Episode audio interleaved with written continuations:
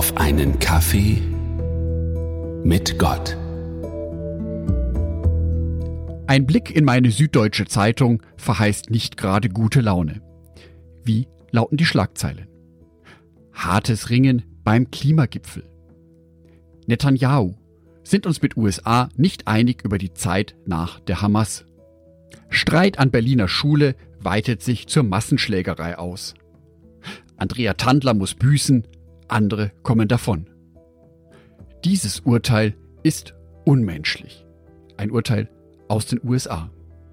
Andere Nachrichtenportale sind da nicht so sachlich und in ihren Formulierungen viel drastischer und emotionaler. Klar, mit der Angst lässt sich ein gutes Geschäft machen. Wenn ich irgendwo unsicher bin oder ängstlich bin und dann erhalte ich Informationen, fühle ich mich sicherer, bin interessiert an den Inhalten. So funktioniert häufig der Algorithmus der großen Suchmaschinen wie Google oder auch bei YouTube. Wir leben also in einer Welt, in der Angst oder beängstigende Inhalte bevorzugt angezeigt werden. Wir Menschen klicken einfach viel eher auf eine reißerische Botschaft wie auf eine stärkende und ermutigende Botschaft. Zumindest über die gesamte Gesellschaft betrachtet. Das beeinflusst natürlich auch mich und dich als Christen oder Christin. Wir leben ja in dieser Welt. Wir sind tagtäglich ihren Einflüssen ausgesetzt. Sei es in unserem Mobiltelefon, im Social Media oder wenn wir die Zeitung aufschlagen. Sei es im realen Leben, in der Papierfassung oder online im Internet.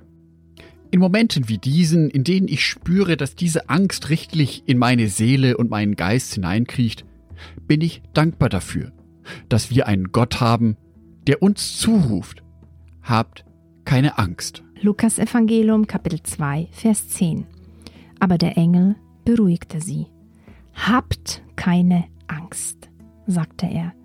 Ich bringe eine gute Botschaft für alle Menschen. Der Anblick eines so großen Engelheeres mitten in der Nacht war für die Hirten sicherlich ein Anblick, der hm, Angst auslösen kann. Was passiert da gerade eben? Sicher ist, es ist etwas Übernatürliches, was passiert ist. Die erste Botschaft des Engels an die Hirten lautet aber dennoch, habt keine Angst. Wenn man sich ein wenig auf die Suche in der Bibel begibt, merkt man, wie häufig davon die Rede ist, dass wir keine Angst haben brauchen. Jesaja 41,10 Fürchte dich nicht, denn ich bin bei dir. Sieh dich nicht ängstlich nach Hilfe um, denn ich bin dein Gott. Meine Entscheidung für dich steht fest. Ich helfe dir. Ich unterstütze dich, indem ich mit meiner siegreichen Hand Gerechtigkeit übe. Was mich an diesen Bibelversen so begeistert ist, es ist nicht nur davon die Rede, dass wir mutig sein sollen, sondern Gott holt mich an dem Punkt ab, an dem ich gerade bin. Manche Ereignisse, Manche Lebenssituationen sind wirklich beängstigend, können Angst in mir auslösen. Und Gott sagt zu mir, dass diese Angst, dieses Gefühl in mir seinen Platz hat, berechtigt ist. Diese Angst ist, zumindest eine Zeit lang, ein Teil von mir. Aber von diesem Punkt aus sagt Gott eben auch, dass die Angst nicht das letzte Wort hat. Fürchte dich nicht. Du fürchtest dich gerade, aber eigentlich geht es weiter für dich. Genau das begeistert mich so an Gott. Ich kann zu ihm kommen, so wie ich bin, mit allem, wie es in mir geht.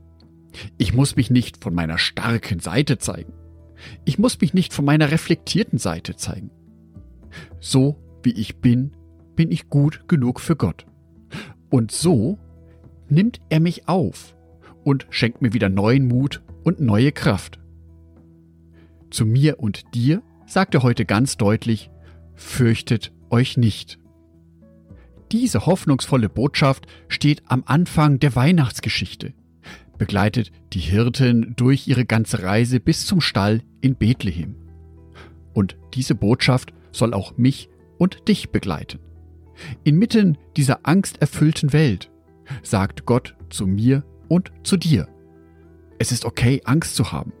Aber ich bin da für dich Und deswegen fürchte dich nicht, denn du stehst unter meinem Schutz.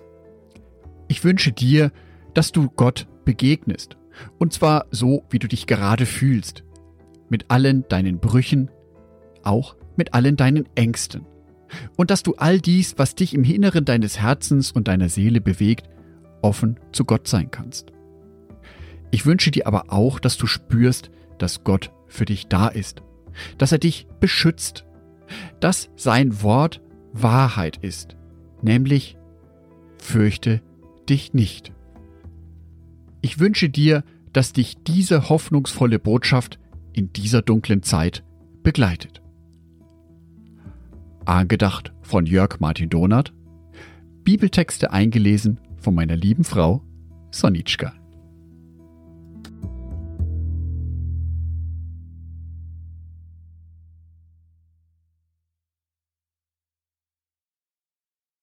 Ein herzliches Dankeschön an alle meine Patreons, die es mir ermöglichen, weiterhin den Podcast auf einen Kaffee mit Gott zu produzieren. Herzlichen Dank an Sonitschka und an Andreas Pfeiffer. Auf Patreon kannst du mich bereits mit einem Euro monatlich unterstützen. Oder du lässt mir ein paar Sterne da. Das sagt dem Algorithmus nämlich, dass dies ein guter Podcast ist und wird so mehr Menschen angezeigt. Vielen Dank schon vorab.